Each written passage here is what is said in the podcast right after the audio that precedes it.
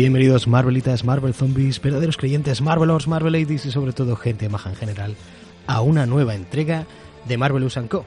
Marvelous Company, esa versión de Marvelous cada vez menos veraniega en la que traemos un invitado, en este caso tendremos al señor Javier Paredes, al señor Javi Paredes, que junto con Nico Gaz lleva el emporio argentino dedicado al noveno arte conocido como Tierra X, que nos va a recomendar, de nuevo se pasa Daredevil por aquí, en este caso va a ser Marvel Knights Daredevil, y se va a centrar en la etapa de Brian Michael Bendis al guion.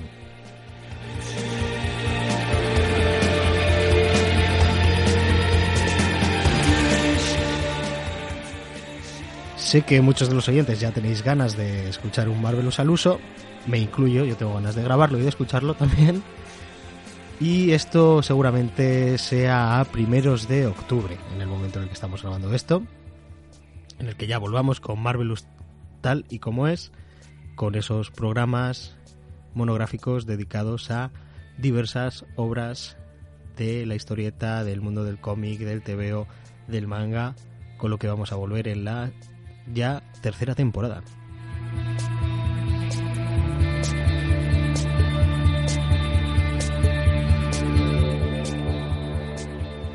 Y sin más dilación, vamos con el Marvelous Co de hoy.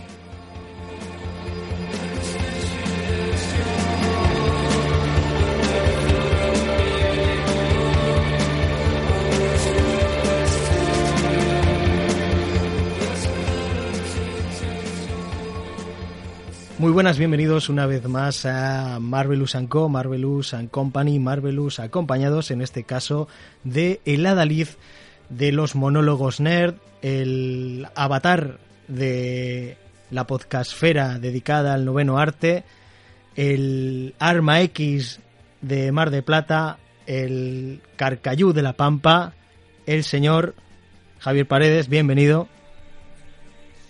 Muy, bien. Demasiada presentación, me parece, demasiada, presentación. ¿Cómo está usted, señor Parra? Es que quería hacerme una presentación así un poquito argentina, ¿no? Está, está muy bien, está muy bien. Como si fueras un luchador de, de, wrestling. Claro, claro, sí, puede ser, está, está perfecto. Bueno, muchísimas gracias por la, por la invitación, por la posibilidad de, de estar acá en este prodigioso podcast marvelesco Sí, muchísimas gracias a ti por, por aceptar la invitación. No, por favor, faltaba más. Eh, esperemos que sea un lindo viaje. Sí, sí, yo creo que hoy nos, hoy tenemos un programa que va a quedar muy interesante. Como ya hemos dicho, eh, tu nombre es, es, Javi Paredes, Javier Paredes, nombre artístico Javi Paredes o... Sí, así me dicen. Así, así te dicen. También te dicen máquina, te dicen... me dicen un montón de cosas, pero, pero normalmente me dicen Javi. y que además tienes una ocupación no, no directa con el cómic, pero muy, muy, muy relacionada, ¿no? Muy relacionada, sí. Eh, no, estás ahí de guionista, de dibujante, de entintador, pero muy, muy relacionada con ello. Pero, pero sí, sí, tuve la, tuve la, no sé si llamarlo suerte, porque en realidad yo me lo busqué de alguna manera y eh, desde, desde que tengo uso de razón siempre intento hacer cosas que estén relacionadas con el mundo de la historieta, siempre. Entonces, entonces cuando, bueno, cuando comencé a, desarrollar mi oficio y bueno, eh, yo, me, yo estudié diseño gráfico, em, siempre quise siempre quise dibujar, siempre quise escribir, hice intentos eh, amateurs por, ese, por ese lado, pero, pero soy un poco inconstante, ¿viste? Entonces, nunca, nunca terminé de, de, ponerme las pilas, como decimos acá en Argentina, para, para dibujar. Y cuando era chico dibujaba bastante bien, eh, pero dejé de hacerlo. es como que me, me, aburrí. Y después eh, intenté también escribir algunas cosas y también lo dejé. Eh, entonces el típico que igual era el que mejor dibujaba el que mejor dibujaba de la clase pero decías pero igual claro. no llego no al nivel Exacto, sí, sí, sí, exacto. Eh, me faltó perseverancia en realidad, porque hmm. cuando yo era pibe tenía, tenía un par de amigos que, que hacían lo mismo que hacía yo y estábamos más o menos al mismo nivel en cuanto a, dibujo y, hoy por hoy uno de, uno de ellos es dibujante profesional porque nunca dejó de hacerlo ah, y yo, bueno, yo hago programas de radio hablando de cómics. Sí, sí, sí. En concreto Tierra X, del, del que hablaremos después, porque es donde converge el, multiverso. Pero antes, Exactamente. antes, bueno, no sé si será un, secreto, eh, por lo menos en, en, la, en la decena de edad en la que en la que te manejas un poquito para saber para saber un poquito en qué edad te iniciaste y esas cositas. Sí, cómo no. Eh, bueno, yo nací en el año 76. 76. Al día de hoy tengo, tengo casi 42 años. Año, eh, el año menos uno antes de Star Wars. Para la gente que lleve el Claro, así. claro, claro, para la, para la gente eh, fanática. A, nosotros en, en, Marvelous nos gusta llevar el calendario así. Es el, menos, uno, menos, uno, ASW, que es el año menos uno antes de, de Star Wars. Está, está muy bien, está muy bien. Em, Sí, ese fue el año en el que nací y después, eh, bueno, ya de, desde muy chico comencé, eh, tuve, tuve encuentros este, con historietas y me, me cambió me, me, cambió la vida para siempre, sí, básicamente. La, en la que te iniciaste con los cómics igual, pues casi desde que empezaste a saber leer o, igual incluso antes, porque ya con los dibujos uno se puede, se puede ir apañando, ¿no? Sí, sí, sí. Pero vos sabés que a mí me pasó algo muy particular. Yo cuando era chico, eh, yo nací en, yo nací en Chile, no, no nací acá en Argentina. Ah, mira, no, no lo sabía.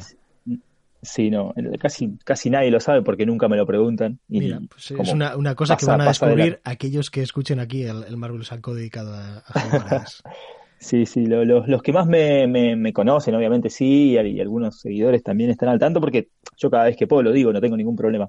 Pero. O sea, igual, no, surge en la conversación. Claro, bueno, no, lo estoy diciendo todo el tiempo. Eh, aparte, es como. Se me conoce como el Wolverine argentino, entre comillas, por, el cosplay que hago. Eso es. Y es como una mentira. Sí, bueno. Fíjate, es que, es que bueno, para aquellos que hayan oído la presentación y digan, este señor Parra hoy, ¿qué pasa? ¿Que es que ha comido con vino? Pues es que hay que decir que, el, señor Javi Paredes es, efectivamente conocido como, como el Wolverine argentino por su parecido con, con Hugh Jackman. Claro, esto al ser auditivo, si hubiera sido en vídeo, pues igual la gente lo habría hilado más las coñas como que inventaste el circo y entrenaste un robot para que boxeara, ¿no? pero no, bueno, pero después siempre pueden, argentino, pueden googlear pero que viene, y, ahí cuenta. Viene de Chile. claro, nací, nací en Chile. El arma, el arma X chilena. bueno, puede ser. Pero, pero vos fíjate que, que, hay un paralelismo con el con el, eh, el, Logan de los cómics, ¿no? El personaje, el personaje es canadiense y vive sus aventuras en, Eso es, en, en Estados Unidos. Sí, cierto. cierto. Entonces hay, hay, un paralelismo. Eh, y bueno, y yo cuando, cuando vivía en Chile, vivía en el campo, en, una zona muy bastante alejada de cualquier ciudad grande. Y, desde, la verdad que desde chico no, no tuve mucha posibilidad de acceder a la televisión y, y, a, todo lo que, lo que pueda acceder cualquier chico que está en la ciudad. El campo que es, es, una zona que se llama el campo, no es que sea el campo en sí. No, pero bueno, que también está en el campo igual. No, no, es, digamos, yo me refiero al campo como en general, era una ah, zona eh, no, no urbana. Eso digamos. Ah, vale, vale. Digo, igual, igual es que es una zona que se llama el campo también. vale. No, no, no, no, no. No, no, no es me refiero en general el, el sí, lugar en, afueras de ciudad o lo que sea.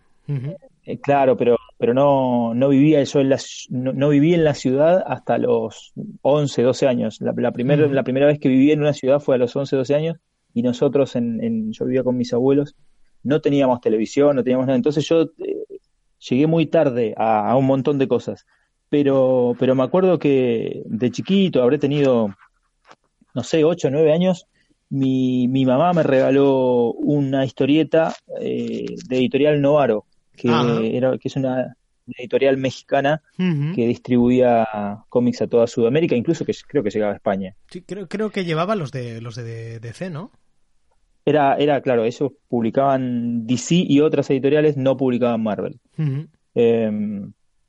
Y bueno, me, me, regaló mi mamá esta revista que al día de hoy no sé qué revista era, me acuerdo que era una especie de un librito un tanto gordo de, creo que era Batman presenta Flash eh, y tenía adentro unas, unas, historietas que me acuerdo de los villanos hmm. y me acuerdo de los nombres que tenían, que eran nombres traducidos que eran muy graciosos, el jinete del arco iris, claro, porque Onda Cálida. En, en Novaro yo creo que era donde Bruce Wayne era Bruno Díaz y esas cosas, ¿no? Exactamente, traducían absolutamente todo. Dick Grayson era Ricardo Tapia, eh, Gotham era Ciudad Gótica, Catwoman era Gatubela. Catwoman era Gatúbela. Gatúbela, eh, Gatúbela, sí, y Joker era el Guasón. el Guasón. Mm. Eso para nosotros es habitual. Claro, y aquí, en España hace gracia, pero bueno, aquí también hemos tenido algunas traducciones así curiosas. Y bueno, ese fue el primer contacto que tuve con una historieta y me quedó en la mente para siempre el recuerdo de Flash, de esos villanos y, mm. ese fue mi primer contacto. Podría haber sido igual, así por fecha, podría haber sido igual un Brave and the Bolt, alguna cosita así. No recuerdo, la verdad que no recuerdo, no, no, eh, la intenté buscar en, en, en, algún momento, pero necesito mucho tiempo porque tengo que rastrear básicamente, ponerme a mirar cada cómic de Flash que haya salido a fines de los 70 y principios de los 80 y, ver y, que, que, alguno me dispare la, la, imagen, pero no, no lo encontré por ahora. Dándote un poco de información insider y bueno, ya a todos los que lo escuchen ahora, eh, una de la el, el logo actual de Marvelous, el, el fondo es de precisamente de, de Batman, creo que de, creo que de Detective Comics. Eh, para allá por el año. Es un número 500 y pico, algo así. El que lo quiera buscar, que lo busque. Bueno, muy bien. Son unas viñetas así que no se entienden muy bien, pero bueno, pues ya, por si alguien quería saber de qué era, porque hay gente que me ha dicho, es el Capitán América, es Daredevil. No, es, es, sale Dick Grayson por ahí. Muy bien, y, en qué edad te, te, mudaste a Argentina entonces? Y tenía, creo que tenía 12 años cuando me mudé a, Argentina, a la ciudad de Bariloche, en el sur de Argentina. Y, fue mudarte a Argentina y eso, y también pues un poquito el contacto con la ciudad, aunque previamente ya a los 11 o así también habías estado en ciudad, en Chile, ¿no? Eh, claro, sí, sí. Em, fue la primera vez que vivía en una ciudad relativamente grande y Bariloche no es una ciudad grande, pero para mí sí se lo te era. Hacía, se te hacía grande. se me hacía grande y me, gustó mucho. Y, bueno, eh, ahí fue que me empecé a dar cuenta de que de que sin, sin saberlo era soy una especie de bicho de ciudad. Hmm. Eh, me, gustó mucho vivir ahí, a diferencia de, lo que era vivir en el campo, en el, en el, campo con mis abuelos, que era lindo, era, estaba todo bien, pero, pero se ve que me faltaba algo. Sí, te sentías en casa en la ciudad. claro, y después, bueno, años después, de una vez terminada la, escuela secundaria que, tenemos acá, hmm. eh, me vine a, me vine a Capital Federal, a Buenos Aires, a, a estudiar diseño gráfico y bueno, me quedé acá desde, desde los 21 años. Eso es porque hemos dicho que, que, estudias diseño gráfico y que estás trabajando en cositas relacionadas con ello, pero puedes concretar un poquito más, ¿no? Que estás ahí en, en tema de revistas y ese tipo de cosas. Sí, claro. Sí, claro. En, yo estoy trabajando en... Por un lado tengo, tengo un trabajo fijo, digamos, de, de oficina, que, que, es de, lunes a viernes, es en una, en una editorial infantil que se llama Vértice, acá en Argentina que tiene el mismo nombre que la, la, clásica, la, mítica Vértice, de, de, España, pero bueno, es una, editorial de acá.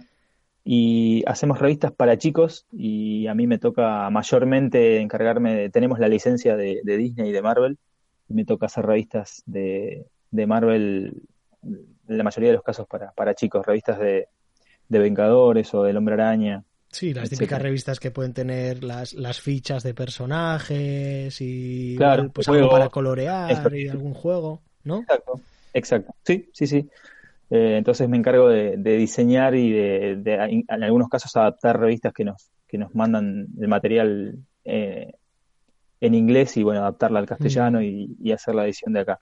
Que es un material que es, de maravilla para acercárselo, acercarle estos mundos a, a, los, a los jóvenes, ¿no? Eso está, muy bien. Es, genial, es genial. Son revistas muy lindas que, que uno, que uno dice, ojalá fuera fuera niño para poder disfrutar de esto. Claro, eh, nosotros cuando éramos niños no, había nada ni, ni, parecido, por lo menos relacionado con, con los personajes, con los superhéroes que, que ahora amamos. Hubiera estado genial. Exactamente. Sí. Y después, por otro lado, eh, en, mis tiempos libres, eh, entre tantas cosas que hago, eh, trabajo también como, como diseñador freelance y, trato de enganchar siempre trabajos que tengan que ver con, la historieta. Ahora estoy desde hace un par de años eh, colaborando con, con, algunas editoriales chicas de cómics nacionales argentinos. Que, bueno, yo me encargo del diseño gráfico, de diseñar los logotipos, de, de, armar las tapas, de hacer el rotulado, el letreado y, es un trabajo y, armar la historieta para, para, bueno, para mandar la imprenta, digamos. Aquellos que somos aficionados casi nos, nos pasa un poquito por... Lo pasamos por encima, pero que, también alguien tiene que hacer para, para que el cómic termine saliendo, pues tiene que, tiene que alguien armarlo, ¿verdad? No solo, no solo guionizarlo y dibujarlo. Eh, claro, es un trabajo que por ahí no, no se ve, pero, pero, que, pero que sí se ve cuando está mal hecho. Eh, sí, es, entonces... Es, como muy parecido a lo que pasa con el color, que el color, siempre que esté bien hecho, lo puedes pasar por encima, pero sí que lo notas cuando, cuando está es un color malo. Claro, claro. Y en la edición, la, rotulación y esas cosas pasa lo hay mismo. Dos, hay dos maneras de notarlo. Cuando está muy bien, cuando está sobre la media, cuando decís esto está muy bueno y, resalta y se nota, hmm. pasa, te, debe haber pasado con alguna historieta, algún cómic que está muy bien diseñado, desde el logotipo, desde la presentación, desde cómo se muestran los títulos, eh, o incluso cómo está letreado. Hay algunos letristas que son muy buenos. Y decís, ah, esto está buenísimo, y le suma. Esa es, la, esa es una manera en la que llama la atención. La otra manera en la que llama la atención es cuando está mal hecho. Claro. Eh, porque, porque también salta a la vista. Eh, si el, si el, si el diseño es correcto eh, y, cumple su función sin, sin este sobresalir y sin ser un desastre, eh, también está bien, porque digamos que lo que menos tiene que hacer el, el diseñador gráfico es interferir con, con, el, con el producto. Sí, con la experiencia de, disfrutar del propio producto, claro. Claro, tiene que encargarse de hacer que se vea bien y de, y de no interferir con, lo que estás contando. Eh, y esto parece, parece como parece que no fuese importante, pero, pero eh, te, sorprenderías de, lo que puede cambiar una viñeta mm. de acuerdo a dónde pongas el globito de texto. Claro, claro, cierto. Y sobre todo si está pensado en principio dónde va a ir o si han hecho el dibujo y bueno, y luego aquí coloquen el globo de texto donde, donde les quepa. Eh, todo, bueno, y a veces, a, veces pasa que no, a veces pasa que, que el dibujante por ahí no tuvo en cuenta eh, la disposición o, la cantidad de texto que va a haber en esa viñeta y, bueno, a mí como diseñador me, toca hacer malabares para que ese texto entre eh, y no, no tape nada importante de la viñeta, eh, esté ubicado en el lugar correcto para, para que pueda ser leído porque tenés que respetar un orden de lectura. Hay veces que, por ejemplo, tenés dos personajes hablando y primero habla, primero habla el de la derecha y después el de la izquierda. Entonces, lo, tenés que ubicar de cierta manera para que se entienda el orden de lectura, para que el lector no malinterprete que está hablando primero el segundo y después el primero. ¿Se entiende? Claro, porque hay veces que el dibujo. En principio, a menos que estés leyendo un manga, se lee de arriba abajo y de izquierda a derecha. Exactamente. A menos que seas Barry Windsor Smith en Arma X, que eso se lo pasa por el morro. Pero, que tenía viñetas que se, leía, se leían en U y de derecha a izquierda. Y encima había personajes que se entendía por el color y decías, ¿y este, este color a qué personaje correspondía? Bueno, pero eso se puede eh, eso se puede forzar. Era como muy eh, experimental. Que, se le puede que se le puede mentir al lector, se, lo puede mm. engañar al lector para, para llevar un, curso de lectura o un camino de lectura diferente al, al natural eso se lo puede forzar eh, gráficamente, sin que te des cuenta, de golpe estás leyendo de, derecha hacia izquierda. Pero igual porque, está más arriba.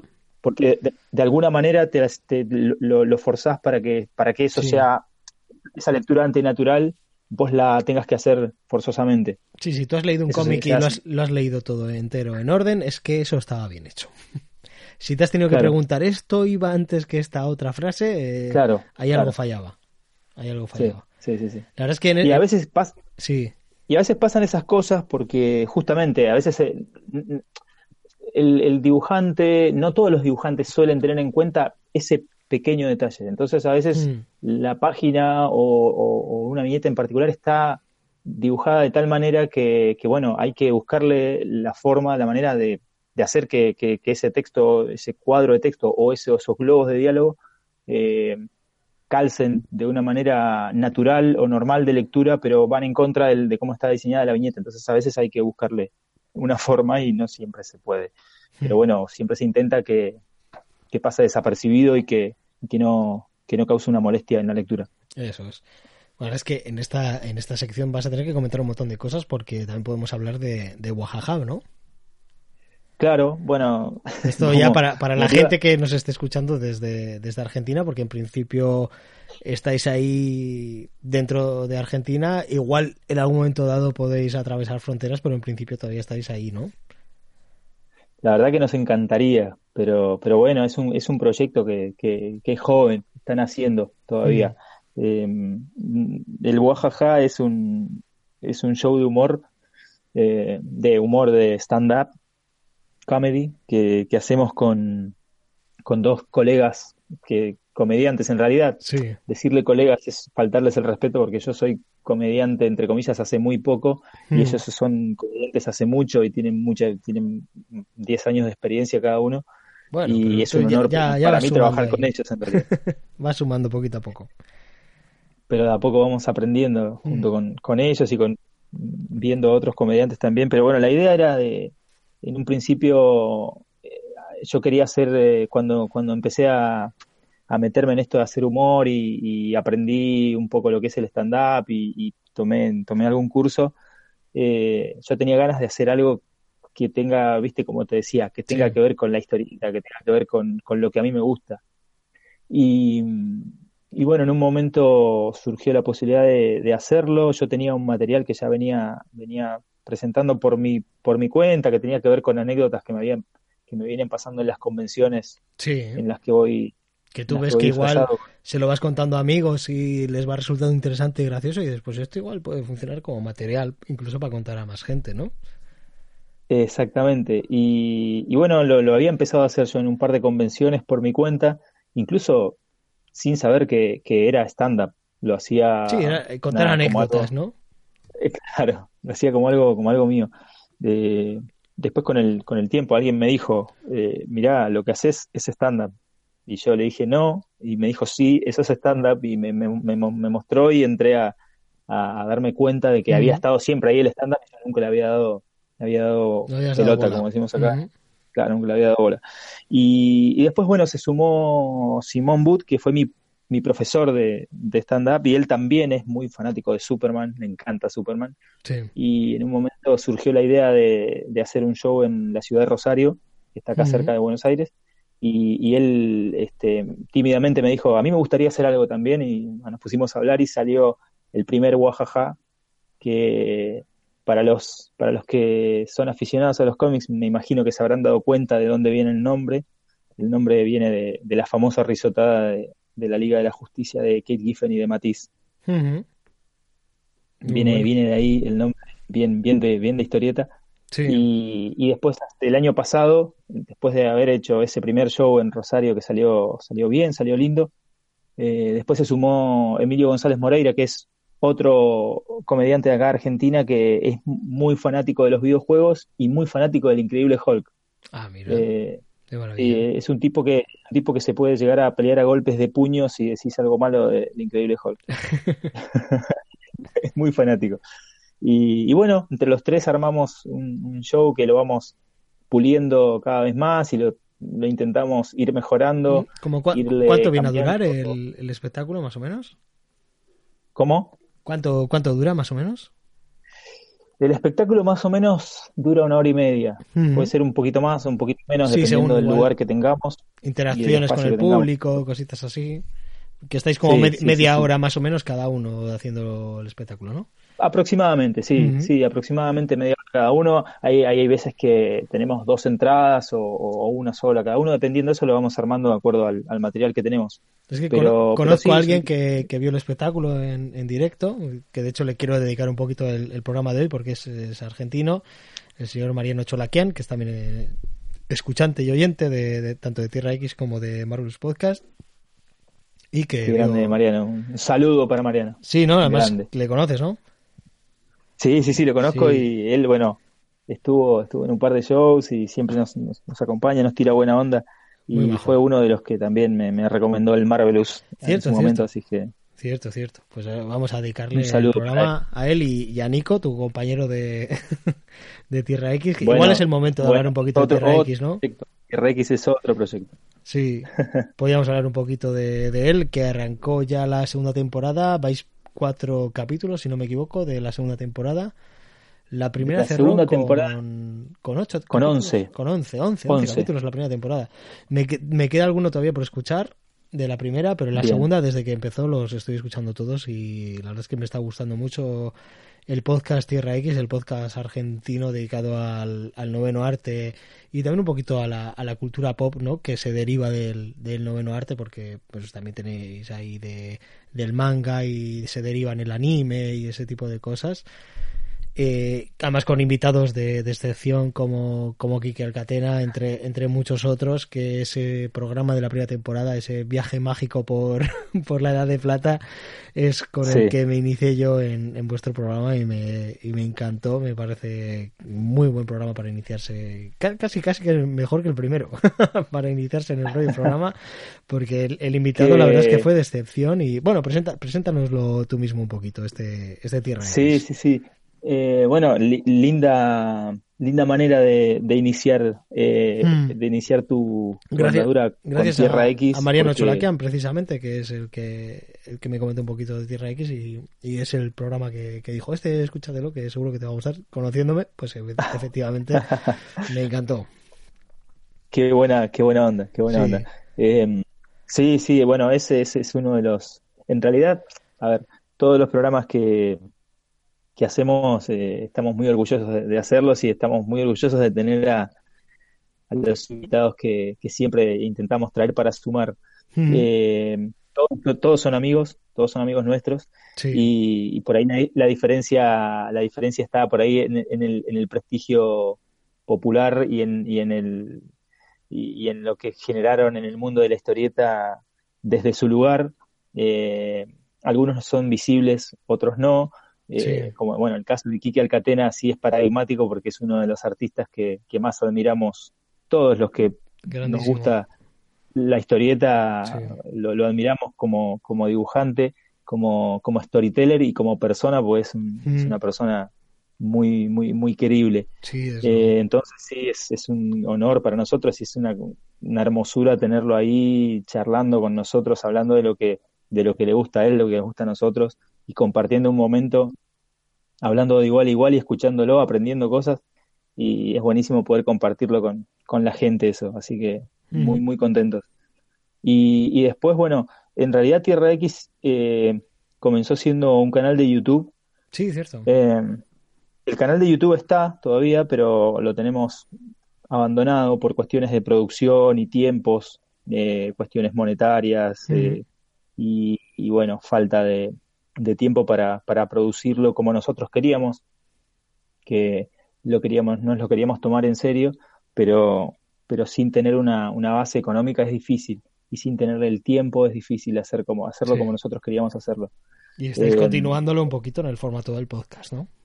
Entonces Nico, que, que, que no se quería, que, que es Nicolás Gat, que es mi, mi compañero y coequiper de Tierra X, que es otro, otro enfermo y enamorado del, del mundo del cómic, no se quería quedar sin, sin hacer nada y, y bueno, insistió él sobre todo, lo cual le agradezco porque estoy muy contento con el podcast, de- insistió él en hacer el podcast y empezamos. Eh, con la ayuda de Fabi Ruiz y, y- y Nana Toy, que son, que eran los productores iniciales del, del canal de YouTube, con, con la ayuda de ellos, eh, comenzamos a hacer el podcast y, y después, ya en la segunda temporada, eh, lo, lo- lo fuimos manejando nosotros solos, con, con Nico hasta ahora, con la ayuda de la, la gente de Toma 5, que es los que nos, nos dan los materiales, la- la- toda la parte técnica. eh, es de Toma 5, que ellos también tienen un podcast muy recomendable. Sí, de lo, cine lo y series. ¿no? ¿Cómo? De cine y series, ¿no? El de Toma 5. Sí, sí, cine, series, eh, videojuegos y, y cómic, esos son, son más abarcativos. Tienen a, Sí, a multi- Martín Fernández. Varela que sabe mucho de cómics y la tiene muy clara y él, bueno, habla de, de historietas en, el, en el podcast de ellos y es súper recomendable también. Vale, y quería también. Nico, creo que ha empezado un poquito a meterse en el mundo de la historieta de algún modo, ¿no? Bueno, sí, exactamente. ¿Puedes Nico, comentar un poquito por eh, encima?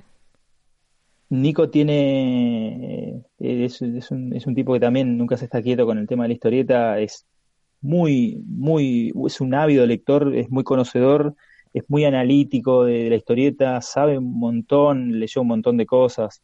Y, y bueno, él siempre escribió eh, guiones, hasta ahora no había publicado nunca. Está, tiene varios proyectos que se están generando eh, en estos mismos momentos, pero todavía no están publicados y los viene haciendo desde hace un tiempo con, con, mucha calma. pero, pero bueno, ahora surgió la posibilidad de, editar algo, de editar su primer, su primer novela gráfica, se podría decir, su primer cómic. Y, está ya a poquito, ya creo que ya salió de imprenta y dentro de poco ya eh, se pone a la venta. De hecho, ya hay, una preventa eh, de, este cómic que se llama El Arca de Lucas Lepe, que es un poco... a ver cómo se llama por, por seguirlo un poquito. Se llama El Arca de Lucas Lepe y es un es un una gran eh, un gran guiño y un gran homenaje a, la Silver Age que, que, bueno le encanta a Kike Alcatena, le gusta mucho a él, eh, mucho mucho Kirby, mucho mucho Ditko, etcétera. Y, bueno, estamos, estamos esperando. Yo todavía no lo leí, obviamente, pero en estos días seguramente me, mm. haré con una copia. Y nada, lo, recomiendo. Yo le tengo fe a Nico. No, no puedo hablar. Yo, por lo, por lo poco que le conozco, que es de oírle en el programa, la verdad es que ya, ya te da como como esa, esa sensación de caerte bien y, querer seguirle en aquello que él, que él esté haciendo, ¿no? Exactamente, yo no, no, no puedo decir, eh, no puedo hablar de su calidad como artista porque todavía es su, es su, primera, es su primera obra. Hmm. Entonces yo lo recomiendo desde el lado de la amistad y desde el lado de la confianza que tengo en él, porque sé que, es capaz de, escribir algo interesante. Y por lo que estuve mirando, es un cómic interesante. Aparte tiene un, dibujante que se llama Juan Pablo Massa, que es buenísimo también, eh, con un estilo cercano al, al, cartoon, pero con mucha, mucha, mucho homenaje ¿no? a, la, a, la, Silver Age y a los grandes dibujantes de la época de plata del cómic de superhéroes. Así es que estamos esperando que yo tengo fe que va a ser un buen cómic y, que, va, que va a ser un cómic para recomendar en el futuro. Pinta muy bien. Y ya para terminar un poquito con esta, esta sección e ir con las, con las preguntas habituales de Marvelous and Company. Eh, has aportado tu labor también a un proyecto muy interesante relacionado con el mundo del cómic como es el libro de Carlitos Balá, digo, el libro de José Luis García López, también. pero el de Balá también, el de Balá también. Aquellos, aquellos que ya han visto el directo en el canal de Mickey Hawk recientemente, con Javi Paredes como invitado de excepción, ya estuvo explicando un poquito ambas, ambas ediciones, tanto la de Carlitos Balá, con canción de aportada por Cava incluida, de Balá, Balá, aquí llega Exactamente. Cuando lo, cuando lo volví a ver el vídeo me moría cuando, cuando, cuando Cava canta la canción. Pues esa, edición de, del libro de Carlitos Balá, pues muy mítica para aquellos eh, de Argentina que su infancia esté marcada por, por ese, ese amigo de los niños, ¿no? Y Así es. Ahora, más importante que eso en cuanto a relación con el mundo del noveno arte, el libro dedicado a José Luis García López. Bueno, el libro de José Luis García López se terminó de, corregir y se fue a imprenta hace tres días, cuatro hmm. días. Em, es inminente, este, inminente. Ya, sí, sí, ya, ya la imprenta le mandó al editor las pruebas de color, me mandó fotos, yo no, las pude ver porque no, no podía. Me, me mandó fotos de, cómo, de cómo quedó el libro em, y la verdad que se ve muy lindo. Eh, yo espero que, que la gente lo disfrute mucho como lo disfruté yo haciéndolo, como lo disfrutamos todos, tanto Diego Arandojo, que es el, el, que escribió el libro, como, como Adrián, que es el que lo edita y el que fue que, el impulsor de la idea, junto con Diego. Y bueno, a mí me, me tocó la me tocó la labor de, de juntar sí, de armarlo todo ese material, todo ese texto, todas esas imágenes, una cantidad impresionante de imágenes que, que conseguimos de, de José Luis García López, y, bueno, convertirlo en un libro de 160 páginas que tiene, que tiene mucho, mucho amor por sobre todas las cosas y, después tiene, bueno, hmm. información y, muchas imágenes, eh, algunas eh, inéditas de, trabajos de José Luis. Eh, de, Diego recabó información de su infancia, de los primeros trabajos que hizo. Hay algunas cosas escaneadas que no, que no se habían visto hasta ahora. Eh, conseguimos bueno varios originales escaneados para poder mostrarlos tintas, eh, bocetos a lápiz, eh, páginas en lápiz. Sí, me, imagino que le, le, hicisteis llegar que estabais con, con este proyecto, ¿no? No, no, está, está, estaban, está, ¿cómo se llama? Estaba avalado por él. Él, él nos dio el visto bueno en cada paso. Le, la tapa... le comentasteis que estabais haciendo el proyecto y él, él, iba dando el visto bueno de todo. Sí, claro, es, está autorizado por él. Está, de hecho, todos los textos, todas las imágenes, eh, todo el contenido del libro tiene su visto bueno. Él, él lo, lo, lo, miraba, nos corregía cosas porque había datos por ahí que no concordaban, o alguna, alguna, imagen, alguna imagen a veces sobre todo de, la época de los 70, eh, principios de los 80, eh, algunas imágenes eh, que nosotros creíamos por ahí erróneamente que eran, eran su obra, tal vez no eran. Entonces él nos decía, mira, eso, yo no la eso le, le, aporta muchísimo valor al, al, proyecto, el que él estuviera al tanto y os haya estado siguiendo en cada paso, sabiendo y corroborando que era cierto, que no, eso es, la verdad es que es una de maravilla. Exactamente, de hecho la tapa del libro la dibujó él, eh, es exclusiva para, para, el libro, y, y, en el, el, el, las últimas cinco o seis páginas del libro, eh, eh, junto con un, con un epílogo del editor, eh, está todo el proceso creativo de lo que fue esa tapa, desde los bocetos iniciales que nos mandó, las pruebas de color, eh, Qué bueno. el, los lápices, la, los colores y cómo quedó la, la, tapa finalmente ahí. Todo, todo el proceso de creativo de, de José Luis, de, de, la tapa del libro, está, está toda en el libro. Y la verdad que a, a, mí, a mí, como decimos acá, como decimos acá en Argentina, se me, se me caen los lienzos, se me caen los pantalones cuando me pongo a pensar eh, en lo que significa en lo que significa para mí José Luis García López como autor y, y lo que significa hacer este libro para, para, bueno, para la gran cantidad de fanáticos que tiene en, no solo en Argentina, sino en todo el mundo. Este es un libro que va, que va a traspasar fronteras, evidentemente, eh, con el título concreto de eh, Vida y Obra de José Luis García López, algo así, ¿es? Se llama José Luis García López, Una vida entre superhéroes. Una vida entre superhéroes. José Luis García López, Una vida entre superhéroes. Eh, a todos aquellos que estén usando esto, que estén atentos. En breve se publicará en Argentina. Me imagino que en Latinoamérica será más fácil hacerse con él a priori. Y pues para aquellos que estemos en otros eh, países, pues estar atentos a maneras de hacerse con ello. Así es, desconozco cómo será la cuestión de la distribución del libro, eso yo no, lo, no lo manejo, pero bueno, se pueden comunicar, eh, la gente que esté interesada en adquirir el libro desde, desde donde sea, eh, se pueden comunicar con la página Universo Retro, que es este, la página de, de, Adrián que es la que edita, que es el quien edita el libro, la página Universo Retro en Facebook, y bueno, le pueden consultar a él, eh, supongo yo que, bueno, de alguna manera si hay interés en que el libro llegue, se, se puede, se puede encontrar alguna forma. Bien, bien, pues cada uno, pues que a quien le interese, pues que se interese un poquito por en hacerse con él. Vamos a ir un poquito ya con las, con las preguntas, vamos a intentar responderlas un poquito más rapidito porque esta sección normalmente suele ser cortita, pero en tu caso ha, ha, dado para mucho el tema de, de, las curiosidades de tener otro podcast, de tener un show y todo esto.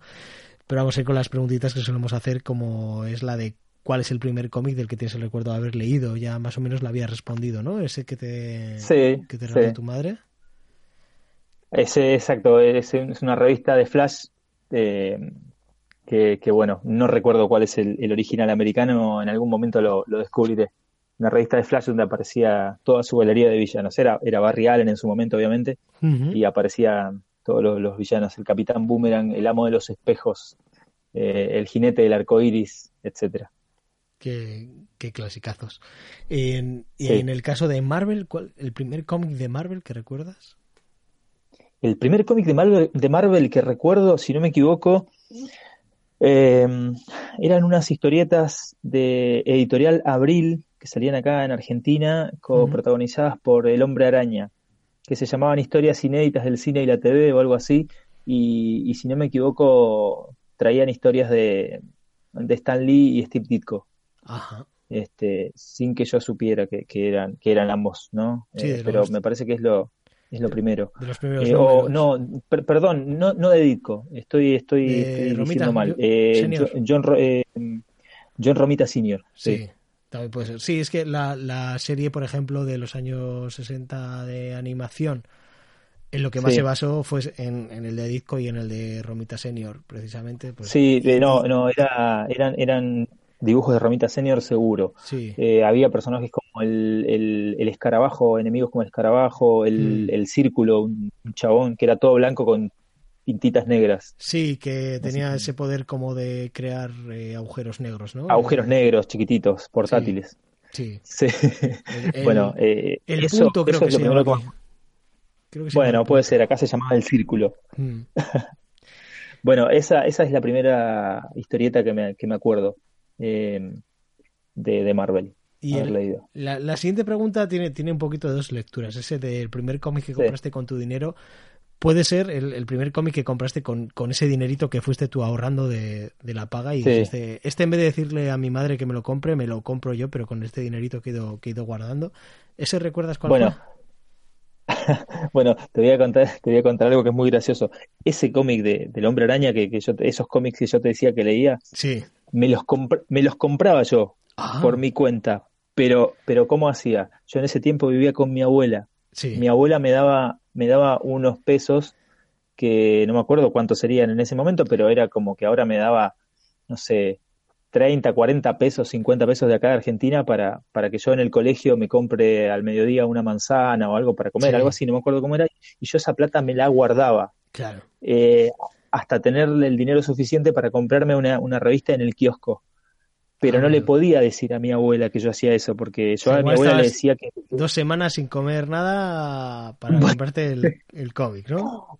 Exactamente, y me compraba, mi- mi- mirá lo que hacía, me compraba esa historieta, Sí. la leía, o la miraba, la leía ahí al lado del kiosco y después la tiraba a la basura porque no podía volver a mi casa con esa historieta, Ostras. porque mi abuela me cortaba las pelotas, básicamente, porque no podía explicar de dónde la había sacado, Claro, claro.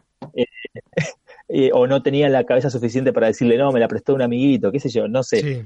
eh, y, la, y la tiraba, o sea, me, me habré comprado dos o tres de esas y las tiraba a la basura sin, sin guardarlas porque no tenía cómo explicarle a mi abuela de dónde había sacado esa revista. Fíjate, en Japón te habría ido mejor. Yo que he estado, he estado recientemente en, en Japón, se iba, se, veo a los, a los señores que vienen de trabajar en el Convini leyéndose ahí la, la Sonen Jump. Eh, en plan, yo Claro, creo que se la bueno. leían entera y la volvían a dejar en la, en la estantería y se iban. Se cogían igual un cafecito para ir para casa. En Japón te habría ido muy bien. bueno, ¿eh? en esta, allá en el- cuando yo estaba, cuando era, yo era chico no se, no se, no se acostumbraba a eso y acá en Argentina claro. tampoco se acostumbra y supongo que en España tampoco. No, no, Así es tampoco. que A mí, a mí me Eh, ha eso- tocado eh, no hacer eso, pero sí que esconder el cómic de cara a que llegara a casa. Tener, estar castigado sin comprar cómics y tener que esconderlo de alguna manera. Eh, solía usar igual la, pernera al pantalón. en- me subía un poco la pernera, me lo ponía como de espinillera al cómic y ahí entraba a casa. Claro, no, tal cual. Sí, sí, yo, yo después ya, ya más de adolescente, a mi, a mi vieja, a mi mamá le hacía exactamente lo mismo. Sí. Le decía que me compraba dos y no había comprado diez. Eso es, o, Eh, o justo ibas cuando volvías del colegio, que aprovechabas que llevabas la Sí. mochila y metías todo el material y, y a tope. Sí, sí, sí, uno buscaba, buscaba maneras de, de, de- de no blanquear todo el material que compraba. Hasta, Sí. mi, mi- mi vieja igual se daba cuenta, pero bueno. La, la otra manera de eso del primer cómic que compraste con tu dinero sería en el momento en el que tú ya tuviste un sueldo así, si recuerdas qué Bueno. cómic aprovechaste para comprarte o, o qué serie en plan de, mira, eh, ahora que he ganado dinero me, me compro este o el otro. Bueno, en la época de, de los 90, acá en Argentina empezó a, editarse, empezaron a editarse cómics de Marvel por parte de la editorial Perfil. Sí, Y en esa época yo había empezado, había empezado a trabajar en una, trabajaba en una juguetería, me acuerdo, y, y sí, básicamente todo el dinero que, que podía lo, lo, lo, lo invertía en esos cómics. Tengo, tengo todos los cómics de perfil, no me falta absolutamente ninguno, me los compré todos. Ellos se editaron durante cuatro o cinco años quitaron, ¿eh? y, y me los, me los compraba todos. En- en- no- no, no se puede decir marcas, pero, gran- pero en Camelot, ¿no? Eh, no, no, yo en esa Ah, época ¿no fue en todavía vivía en Bariloche incluso. Ah, Me los compraba en los kioscos, kioscos de diarios y revistas. Así es que sí, eh, ahí gastaba parte de mi sueldo. Y después también en otra comiquería que había, que fue la, la, primer, la primera comiquería de Bariloche, que se llamaba Atila, y creo que la primera vez que descubrí Atila eh, casi me da un paro cardíaco, y, no, sé si estoy mintiendo, pero es probable que me haya gastado todo un sueldo en una misma tarde en ese lugar, porque fue la primera comiquería que vi en, Bariloche y, no lo podía creer. La verdad es que decir que te compraste todo lo que editaba una editorial en concreto es, no es poco, ¿eh? No es poco. Yo, Igual yo conozco un, no era una... un chico que aquí en, en, España, en, en un momento dado, compraba absolutamente todos los mangas que se editaban. A primeros de los 2000 eh, o así, todo lo que fuera manga, todo lo que se editara, se lo compraba. Ahora mismo yo creo que ya con el nivel de edición que hay de todas las eh, es imposible. Pero en aquel momento claro. igual, pero igual eran 15 de 15 series podríamos estar hablando, eh. O sea, se compraba un montón. Todo lo que fuera manga se lo compraba. Editorial Perfil nunca llegó a publicar más de, seis títulos mensuales y eran, y eran revistitas, eran issues. Entonces, eh, y algún que otro especial publicaron. El, único tomo especial que publicaron fue La muerte de Superman. Todo lo demás eh, eran revistitas chiquitas, de 24 eh, páginas. Grapas, lo, que, lo que llamamos aquí grapas. Las grapas. Claro, eran grapas, de 24 páginas o de 48. Y en total habrán sido, no sé, cuatro años de publicación no, no, no son demasiados cómics, pero, pero, sí me los, me los compraba todos. Importante, una cantidad importante. ¿Y la primera serie que completaste, que tuviste completa? ¿Te recuerdas cuál fue? La Ah, qué difícil. ¿Igual algún arco argumental completo? Eh, una una que, que, que, la empecé desde el 1 y, y la, y me la compré hasta que terminó, fue eh, la serie de, de, Green Arrow de, que empezó con Kevin Smith. Ah, sí, sí. la Kevin Smith y... Phil Hester, claro. Hmm. Bueno, esa serie la tengo entera hasta que terminó. Eh, ese volumen, digamos. Claro, porque tú igual hasta ese momento lo que ibas comprando era, pues eso, eh, comic books americanos que al final pues son del 672 al 684, ¿no? Por ejemplo. Claro. No es, no es, el concepto de series limitadas y, ese cositas así. No, no, no. A mí, a mí me gustan mucho los, los números sueltos, las grapas. Me encantan. Me sí, Tú eres de, tengo, casi un, fetiche con las grapas. Me gustan mucho más que, que, cualquier recopilación lujosa. Entonces siempre trato de seguir las series en ese formato. Y sí, creo que fue una de las primeras que completé.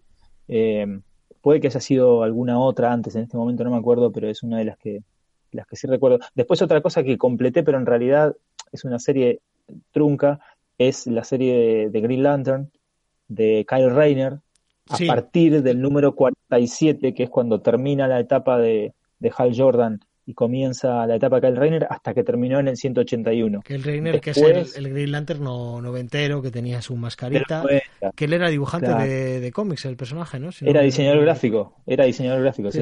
Ahí te sentías identificado. De hecho me, sentía muy identificado con Kyle Rayner, porque aparte tiene otras cosas que también son parecidas. Lo que me gusta con ese personaje es que por fin eh, le daban a Green Lantern el tema de que su poder tenía mucho que ver con la imaginación, no tanto con, Exacto. con la valentía, sino con la imaginación, con el saber utilizar ese, ese anillo. Era, era uno de los, de los pros de Kyle Rayner, pero los guionistas no le supieron igual aprovechar tanto al, pobre Kyle No.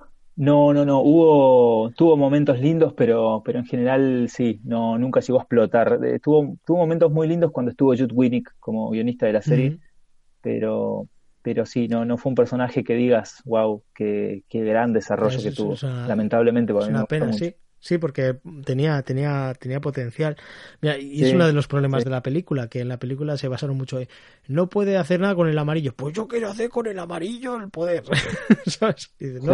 Lo que se tenía que haber centrado es que en él tuviera una imaginación con la que poder utilizar su poder y enfrentarse al amarillo sin tener que dominarlo directamente. Pero bueno, es uno de los problemas que tuvo esa, esa, esa por película que no, no es tan mala, pero podía haber sido bastante, bastante mejor. Eh, nos quedan un par de preguntas. No sé si hacer unos minutos musicales y hacerlas después o, intentar hacerlas ahora y después hacer unos minutos musicales y, volver. Las hacemos después, si te parece. Vale, pues hacemos ahora unos minutitos musicales. Después volvemos con un par de preguntitas que quedan de las que solemos hacer aquí en el Marvelous Co. y con la recomendación de, por parte de Javi Paredes. Vamos. nos vemos en unos minutitos. Nos escuchamos más bien.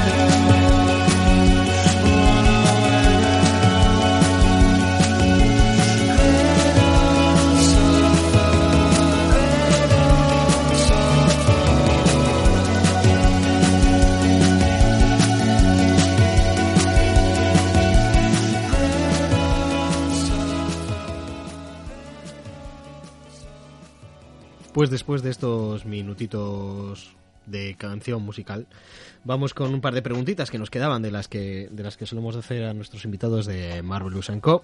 Como es la de vamos a este. eso es. Vamos a ello, Javi. Eh, esta es un poco difícil, hay gente que le cuesta, porque es la de podrías elegir un cómic favorito o al menos uno que te guste mucho. Sí, es, es, muy difícil. es muy difícil cuando, cuando uno cuando uno se mete tanto en el tema y, y de pronto ya leyó tantas cosas. Vamos, como si quieres hacer un top o alguna cosita así rápida, lo lindo, ordenarlas.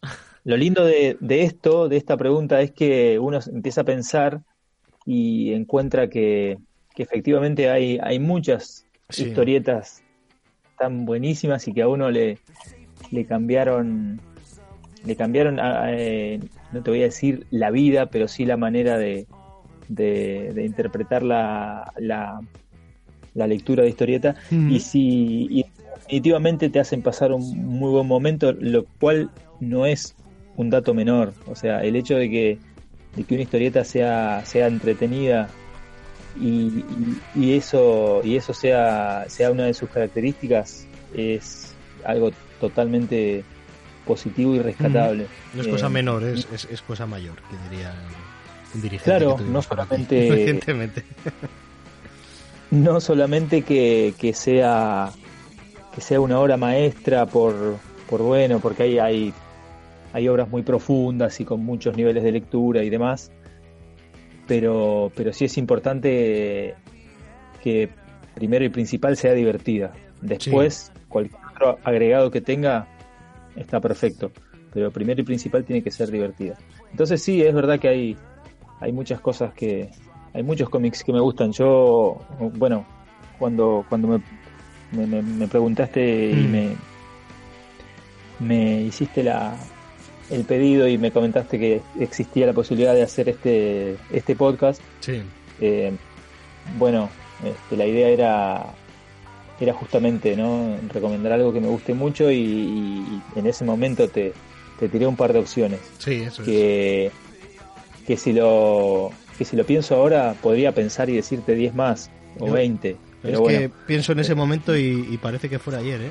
lo tengo muy parece que puede ser increíble. Muy pero la cuestión es que es que sí hay muchas hay muchos cómics que me gustan y mm, eh, en los últimos tiempos, eh, uno cuando ya empieza a, leer mucho y a, abrirse y a buscar nuevos horizontes, porque, porque a veces un poquito eh, es como que em, el, cómic mainstream, los, superhéroes de Marvel y los superhéroes de DC, em, es como que en cierta manera pasan a, a ser tan por ahí es difícil encontrar algo, algo nuevo, algo distinto.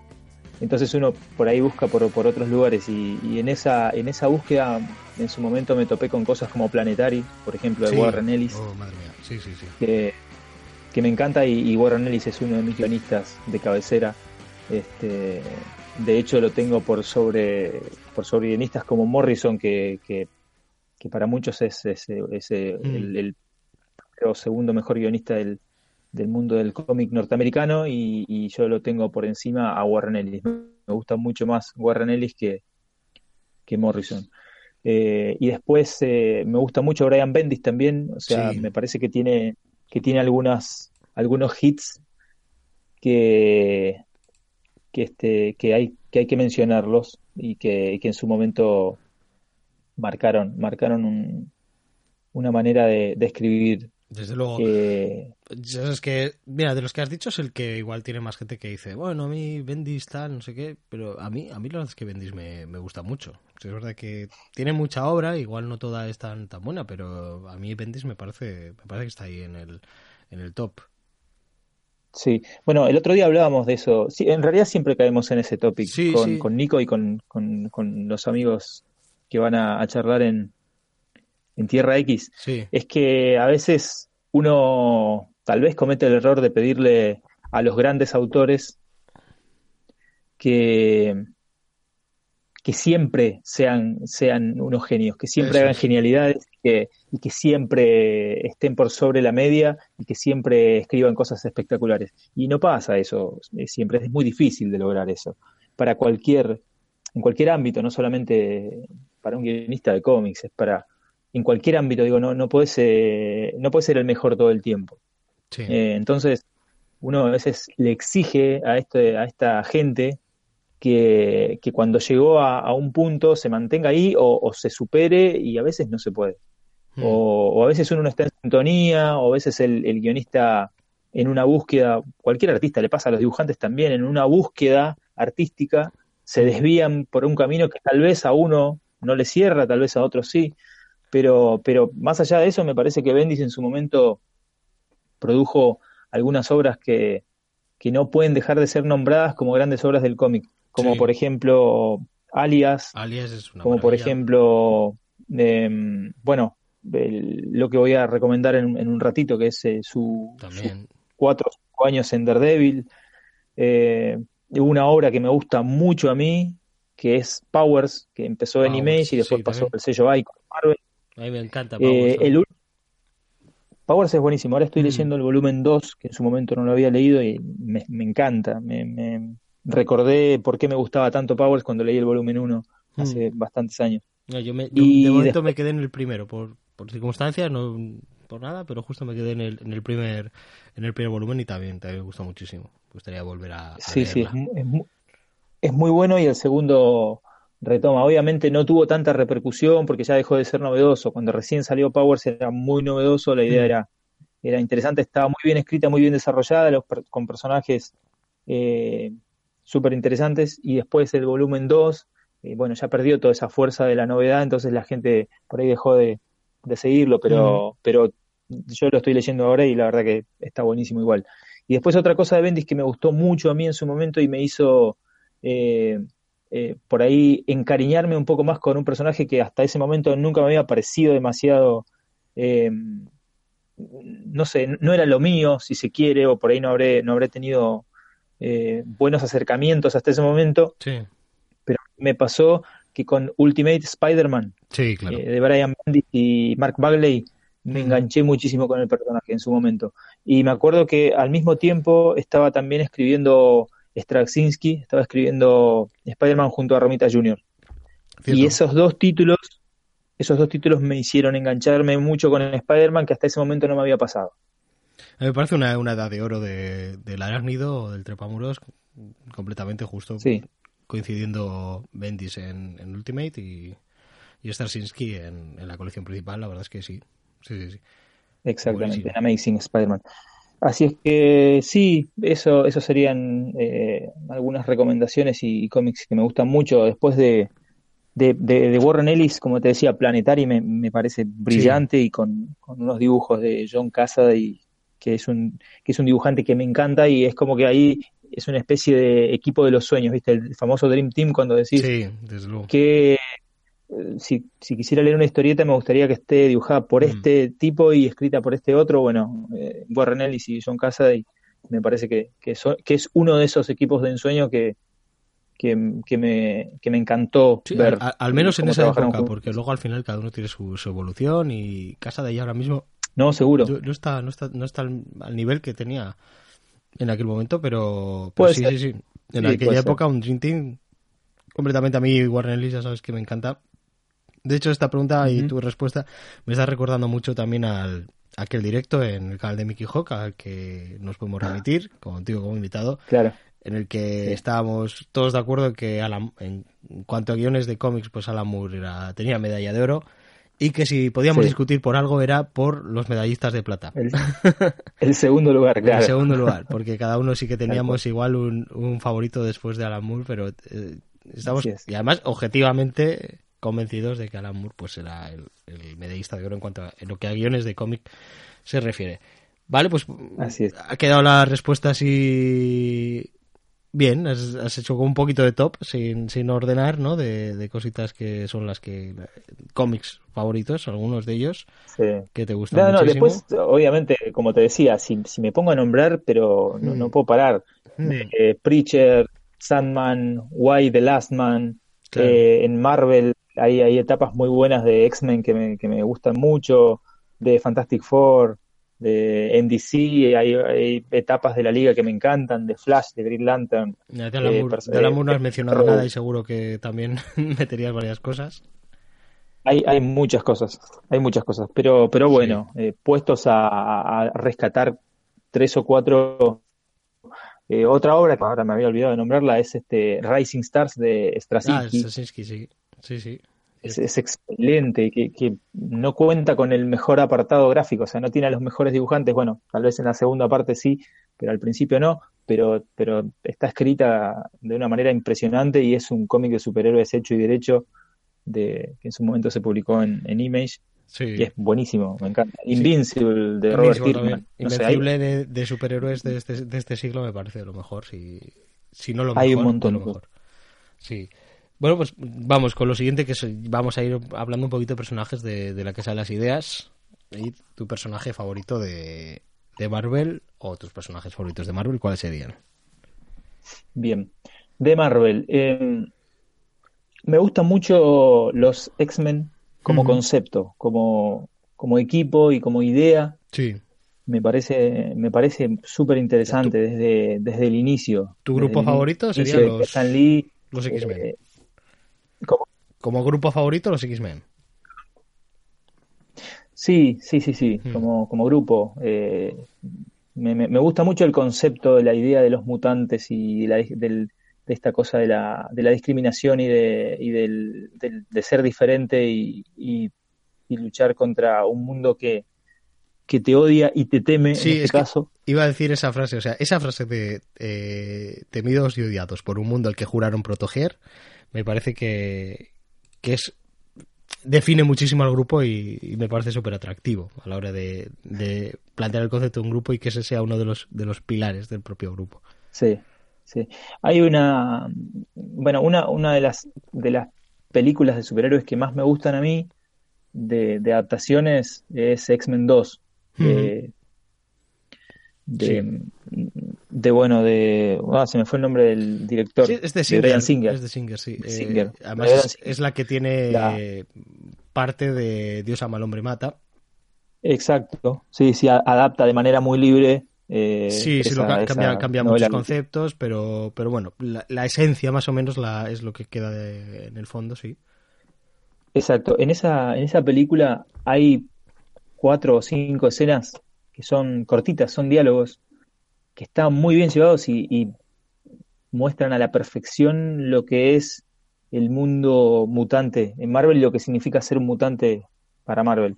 Hay una escena en la que están, por ejemplo, em, están, están cuando, cuando lo van a buscar a Nightcrawler, que lo encuentran en la iglesia esa, qué sé yo, que se lo llevan en el pájaro negro, y, y están eh, charlando Mystic y, y no, eso es después, después, cuando se bajan del pájaro negro y en un momento este, está Mystic sola en, un descampado y viene Nightcrawler a hablar con ella y le dice, eh, así que vos eh, te podés transformar en, en, imitar a cualquier persona. Y la mina le dice, sí, eh, incluso su voz, y la mina dice sí, incluso su voz y le imita la voz de él. Y, y, el, y Nightcrawler le dice, pero ¿por qué no estás todo el tiempo disfrazada como si fueses una persona normal? Hmm. Y la mina le dice, porque no deberíamos tener que hacer eso. Es que es... Y esa frase, esa frase eh, es brillante. Después también hay otra escena del pájaro negro que está tormenta eh, hablando con Nightcrawler, Nightcrawler eh, pregunta cosas y le pregunta, ¿así que vos sos profesora? Y Tormenta le dice, sí, soy, soy profesora. ¿Y qué es lo que enseña? Sí, le enseño a, a, la gente, a, le enseño a, a, los, a los mutantes a defenderse de, de, de, a defenderse. ¿A mm. defenderse de qué? Todos los demás, le dice la niña. Mm. ¿Viste? Entonces, todas escenas y frases que, Sí, no, la verdad es que la, segunda de X-Men... Reúnen, reúnen, toda la, idea de lo que significan los X-Men con pequeñas frasecitas y ese es el espíritu que me gusta a mí de, los cómics cuando se meten con eso. Y, nada, aparte el grupo es un grupo súper dinámico, se expandió hasta el infinito desde su creación y, me parece muy interesante en general. esa película, de hecho, creo que creo que la vi un viernes, el día que se estrenó, y la volví a ver el mismo sábado. Y me, parece la única película con la que con la que me ha pasado eso. Sí, sí, yo la creo que la llegué a ver tres, tres o cuatro veces. pocas, pocas películas las he visto más de una vez en, cine y, esa la vi, pero vamos, dos días seguidos yo creo que solo esa. Y vamos, buenísima experiencia. Y en, Excelente. en cuanto a un personaje en concreto, pueden ser varios que, te gusten de héroes, de Marvel. No, definitivamente el que más me gusta de todos es Daredevil. Daredevil. Lejos. Es buenísimo porque... Creo que me parece... Es, un superhéroe que encima de no tener superpoderes está, está ciego, encima. claro, claro. Me parece, me parece uno de los personajes más interesantes que, tiene Marvel y, y me, me gusta mucho esa cosa melancólica y, triste que tiene de que siempre la está pasando mal, mm. pobre. Eh, me parece muy interesante y me parece muy interesante que siga teniendo eh, la convicción de seguir haciendo las cosas que hace a pesar de todo eso y que y, todo lo que le cuesta levantarse cada vez que, se cae y cómo, y cómo la gente a su alrededor eh, va sufriendo las consecuencias y, el tipo sigue adelante. Yo creo con su cruzada a pesar del dolor que siente y todo, y todo lo que le pasa. Que algo que nos pasa es que admiramos a los valientes. Y si hablamos de valientes en, el universo Marvel, yo creo que el, más valiente es, Daredevil, que además lo, dice hasta el nombre, ¿no? Tal cual. Lo dice, lo dice su nombre y lo dice su, sí, su, título. Sí, sí, sí, sí. El hombre sin miedo, efectivamente. Eh, la, falta, la, falta de miedo. Pero pero claro, yo, yo lo, lo, veo más por el lado de la tenacidad y por el lado de... el volver a levantarse. De morir con las botas puestas. Sí, sí, claro. sí, Y el sacrificarse por los demás es, es lo que admiramos y es el, yo creo que el, el que más muestra esos rasgos es, es, es Daredevil completamente. Sí, totalmente. Me falta leer la, la etapa de Mark Wade, que, tengo entendido mm. que es una visión un poco más positiva del personaje. Sí, bueno, estaba escuchando a, mi colega diseñador sí, hace un tiempo que estuvo en el Marvelous. Sí, en el Marvelous también. Hace un mesecito, un mes y medio estuvo Ignacio. El nombre Ignacio, Ignacio, el, diseñador ah, de, de, la web de marvelouspodcast.es, que aprovecho para hacer aquí un poquito de cuña y preguntarte... muy linda, eh. recomiendo, recomiendo a la, a la, gente que está escuchando el podcast si, si no lo hicieron todavía, vayan a, a marvelous.es. Marvelouspodcast.es, efectivamente. Marvelouspodcast.es. Eso es. Y bueno, ahí tienen todo el programa. Este, yo a poquito voy, a, voy poniéndome al día. Muy bien. Sí, es una manera más, más gráfica y más sencilla de, de ver los programas porque están así como por secciones, tienen sus, sus miniaturas, además es muy chulo por, por tener las, las portadillas y eso está, está, yo creo que está muy bien. Sí, visual, visualmente está muy linda, está muy ordenada y, se entiende perfecto, lo cual eh, es este, digno de, mencionar, sobre todo para el trabajo del diseñador. Así que bueno, vaya. Muchas gracias. un saludo para el colega. Eso es, gracias y un saludo para, para Ignacio desde aquí. Vamos a ir ya con tus villanos favoritos. No me digas que Gru. Del universo Marvel. villano, favorito. Eh, a ver, Magneto me gusta mucho como villano. Es que, ¿verdad? por esa, por esa cosa que tiene, esa eh, ese gris en el que se mueve. Esa, ambigüedad, que, sí. Que uno, que uno puede no estar de acuerdo con lo que el tipo hace, pero, pero un poco de razón tiene. Entonces, eh, eh, por ahí es demasiado drástico, pero uno puede entenderlo porque si conoce la historia del personaje sabe que vivió en carne propia la discriminación de, en, por partida doble, ¿no es cierto? Por, por ser judío y por ser mutante. Sí. Entonces, em, ese, ese odio y ese resentimiento que tiene hacia, hacia la gente, hacia el Homo sapien, es, es entendible y, y es entendible que el tipo diga esto, esta gente no tiene redención, eh, hay que limpiarlos, como decimos acá, hay que eliminarlos. Porque esta gente es capaz de destruirse a sí misma, es capaz de destruirse a los suyos. Entonces, eh, es entendible. Yo no, estoy de acuerdo en cómo lo hace. Eh, pero sí, los medios, los eh, medios, es, efectivamente. Los medios. Es, otro personaje que... Pero me gusta mucho esa dualidad que tiene, y aparte esa cosa que tiene con el profesor Charles Xavier, que es, que es una como una especie de de amistad, es una gran amistad que, que devino en confrontación por, por, los diferentes, por la diferente postura de cada uno. Eh, es muy interesante, me parece un villano muy interesante, aparte es un tipo súper poderoso. es, otro personaje también que, realmente en X-Men 2 estaba, estaba, muy bien, en, la película de X-Men 2. Sí, sí, sí, sí, un, un actor que, no, que que, a, mí no se me hubiese ocurrido jamás eh, usarlo para Magneto, pero que sin embargo queda de manera espectacular. se hace con el personaje. Así como Patrick Stewart sí. que lo ves y dices, es que ha nacido para hacer de, claro. Totalmente. Y a McKillen es que a base de, valor actoral que tiene el hombre, se, hace, se, hace, se hace con Magneto. Dice, este hombre, y luego dice, ¿y va a hacer de Gandalf luego? sí. Bueno, es que a mí me da la sensación de que, de que a a Sirian McKellen le podés eh, decir que nos interprete a nosotros y probablemente lo haga muy bien. Sí, sí, no, es, es, eh, un monstruo actoral, ah, ah, vamos, es que da, da miedo lo, lo, buen actor que es. Sí, sí, sí. Así que muy, muy buena elección de casting, a pesar de que a priori creo que a nadie, a ningún fanático se le hubiese ocurrido elegirlo. para nada, para nada. sobre todo por el physique du rol. Eso iba a decir. Eh, por el, el, cuerpo, claro, siempre te imaginas un magneto eh, fortachón, así mínimamente. Pero claro, un superviviente de la Segunda Guerra Mundial en, a finales de los 90, primeros de los 2000 no puede ser ningún, ningún fortachón de gimnasio. Exactamente, pero estuvo está muy bien y bueno, es, es un personaje que me gusta mucho. Hmm. Después, eh, no sé si, si hay otro que me guste tanto. El Doctor Doom es como imposible escapar hmm. de, lo interesante que es. También es otro personaje muy interesante. Pero el Doctor Doom es un reverendo hijo de puta, no tiene grises. El Doctor Doom no tiene grises. Bueno, eh, bueno.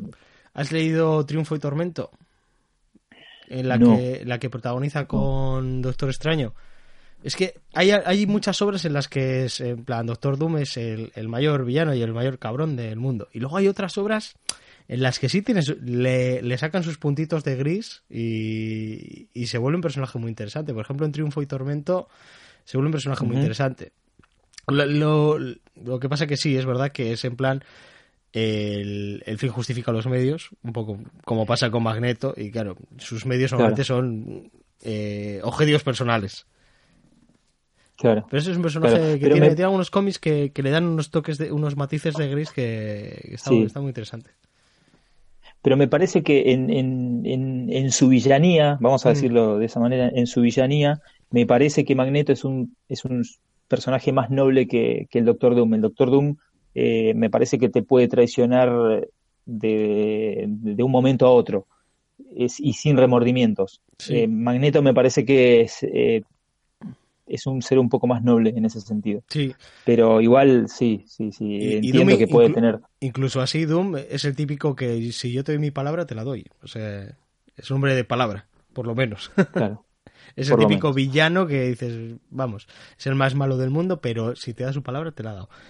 Muy bien, pues eh, vamos con, la recomendación, si quieres. Pero sí, ya hemos, ya hemos, ido dando em, atisbos de qué era lo que traías. tiramos un par de pistas. Sí, así en, 20 eh, minutitos, véndenos, leer. A ver. Daredevil, concretamente Marvel Knights y concretamente la etapa que nos vas a presentar. Así es. Em, es una. La serie de Marvel Knights, que creo que empezó en el 98 y, se desarrolló por eh, alrededor de 120 números más o menos. No sé si un poquito más o un poquito menos. Eh, es, eh, es, una serie que, que, en su gran mayoría está muy bien desarrollada. Sí, este, sí. Tiene un nivel muy alto. Sí, perdón, te, no, tranquilo. Te, cedo a vos. Es que creo que, bueno, tenemos un mínimo de retardo en, la conversación. Y bueno, yo mental también, pero en la conversación. Y claro, bueno, en la eh, se queda aquí un poquito de. A veces hablo y tarda un poquito en llegarte la, frase. Espero que, lo comprendan. No, lo que te decía es que em, la, serie esta que, que se inició en el 98, que que fue impulsada por, por, por, Quesada y Palmiotti, que habían, habían este, pergeñado este sello llamado Marvel Knights, en el cual intentaban rescatar del, del, pozo en donde estaban alojados algunos personajes, sobre todo los más urbanos de Marvel, eh, en esa época. y, rescatar la, propia editorial que en aquel momento estaba... estaba no, no estaba por un buen momento. Sí eres el momento en el que vendieron un montón de licencias de cara a películas porque estaban muy mal económicamente y a base de vender licencias de cara a películas es, con lo que sobrevivieron y ya lo que le hizo reflotar fueron estas decisiones de Quesada, entre ellas pues eh, la línea de Marvel Knights y una y la que más números tuvo de Marvel Knights yo creo que es esta de Daredevil. Claro, es la, sí, fue la más longeva de, de, mm. todos los títulos que, que, nacieron ahí, fue la más longeva. Y, comenzó con, con, con, un, con, una historia muy interesante que, que la escribía Kevin Smith junto con, con, Quesada como dibujante, que a mí me encanta Quesada como dibujante, hmm. y Kevin Smith también cumple, cumple muy, muy bien con, con esa parte que le toca, que es el guion. Y es una muy buena historia.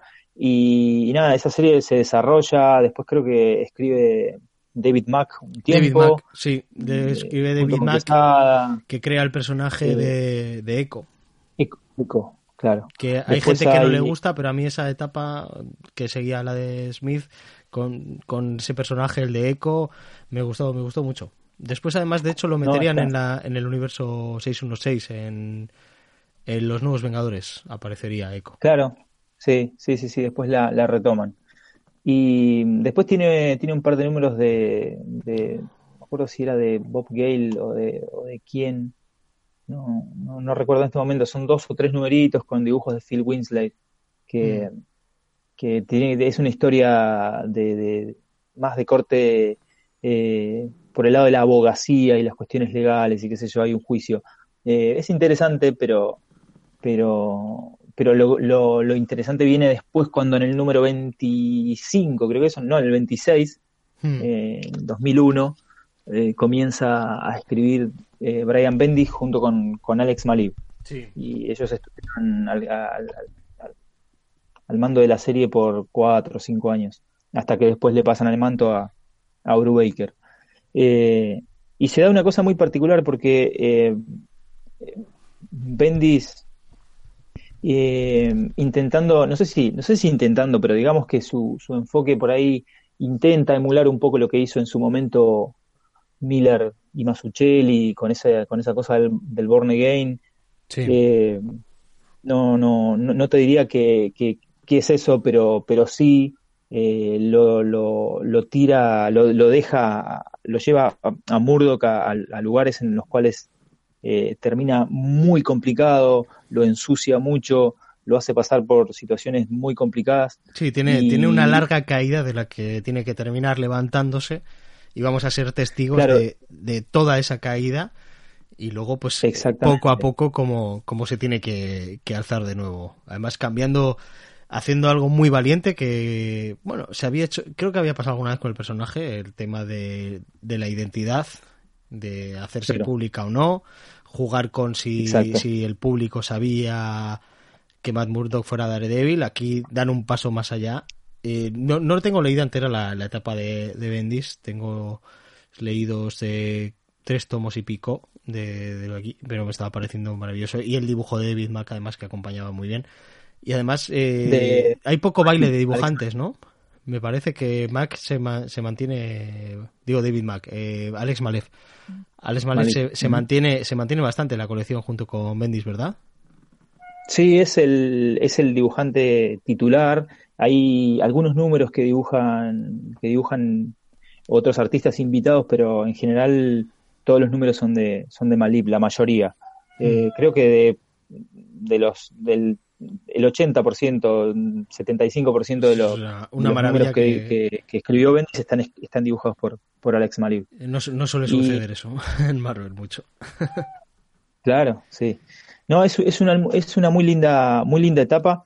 Eh, pasan un par de, de, cosas bastante fuertes en, en el desarrollo de la misma eh, Daredevil, termina casado con un, nuevo personaje que, incluye Bendis en la trama, un nuevo interés amoroso, y ya sabemos cómo terminan esas cosas, ¿no? Con, el pobre Matt Murdock. Sí. Eh, pasan, pasan muchas cosas con el Kingpin, pasan cosas con, con un montón de personajes secundarios importantes que algunos los trae de vuelta, algunos no la pasan muy bien. Eh, la trama va y viene mucha, hay mucha mafia, mucho control eh, por, por todos los, por intento de controlar eh, los fondos, eh, pasan cosas Tenemos ahí una visita felina por ahí, ¿verdad? Sí, tengo mi gato, tengo un gato gigante negro que está acá rompiendo las pelotas. ¿Te escucha el ronroneo? Sí, sí, sí. Quiere, Bueno, el otro día también aparecía en cámara y todo. Claro, sí, sí, cada tanto se acerca. Le gusta la fama, le gusta la fama. Le, gusta, sí, le gusta compartir. Quiere, quiere opinar también. Sí, también. Quiere que hablemos de, que hablemos de Black Panther. Claro, claro. Ahora dice, oye, que Black Panther también tenía Marvel Knights, estaba diciendo. Claro, claro. vamos a sacar de acá porque si no va a seguir molestando. Eh, la cuestión es que sí, es una, es una serie súper interesante. Tiene, tiene una cosa que a mí me llamó mucho la atención, que es cerca del número 50, cuando eh, en la serie aparece Bullseye, para, esa, para esa época se estaba se había estrenado em, la película de Daredevil, la de la, de la triste, tristemente célebre película de Daredevil de Ben Affleck. De la que también estuvimos hablando con, con, Ignacio Córdoba aquí en, en Marvelous and Company. Así es. Eh, sí, sí, eso lo, lo, llegué a escuchar también, está, está muy bien.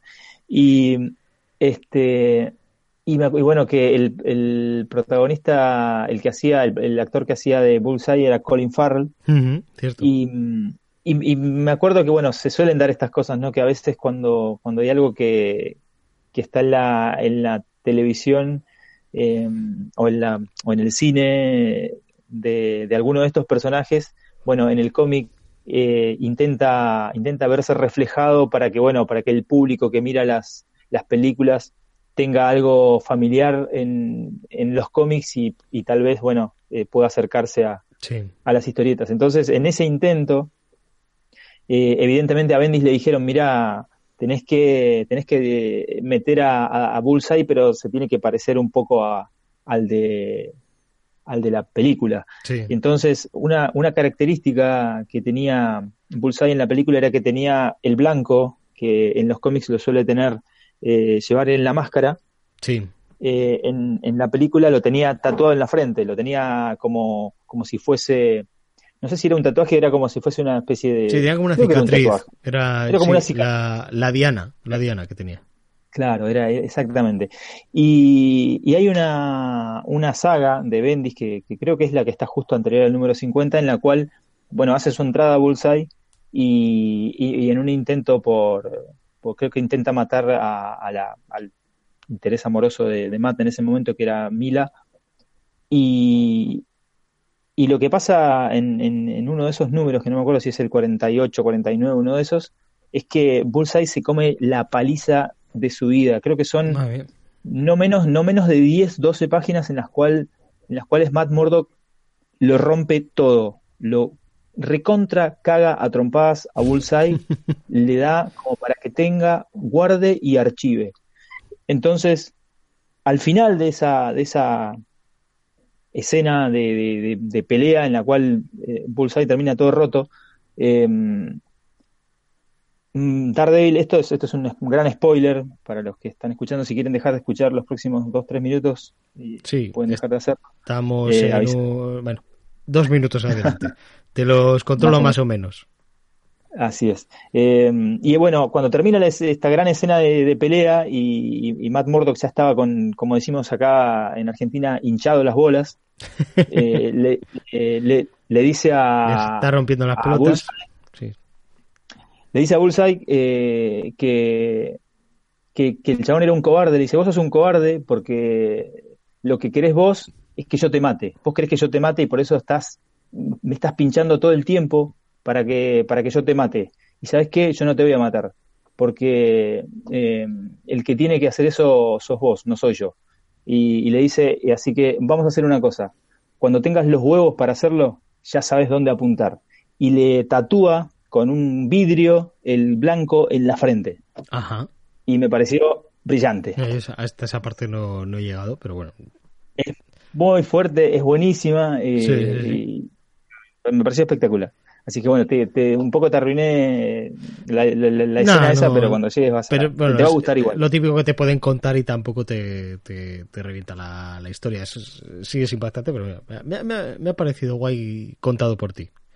Ahí sí, pues da, le tenía las bolas muy... llenas y cogió un claro, vídeo. aparte me pareció, e, esos, esos, esas cosas a veces no suelen salir bien. Fíjate lo que pasó cuando, cuando metieron a, no sé, cuando la explicación del, de Nick Fury negro de, de, de Marvel después de sí. Los Vengadores, después de...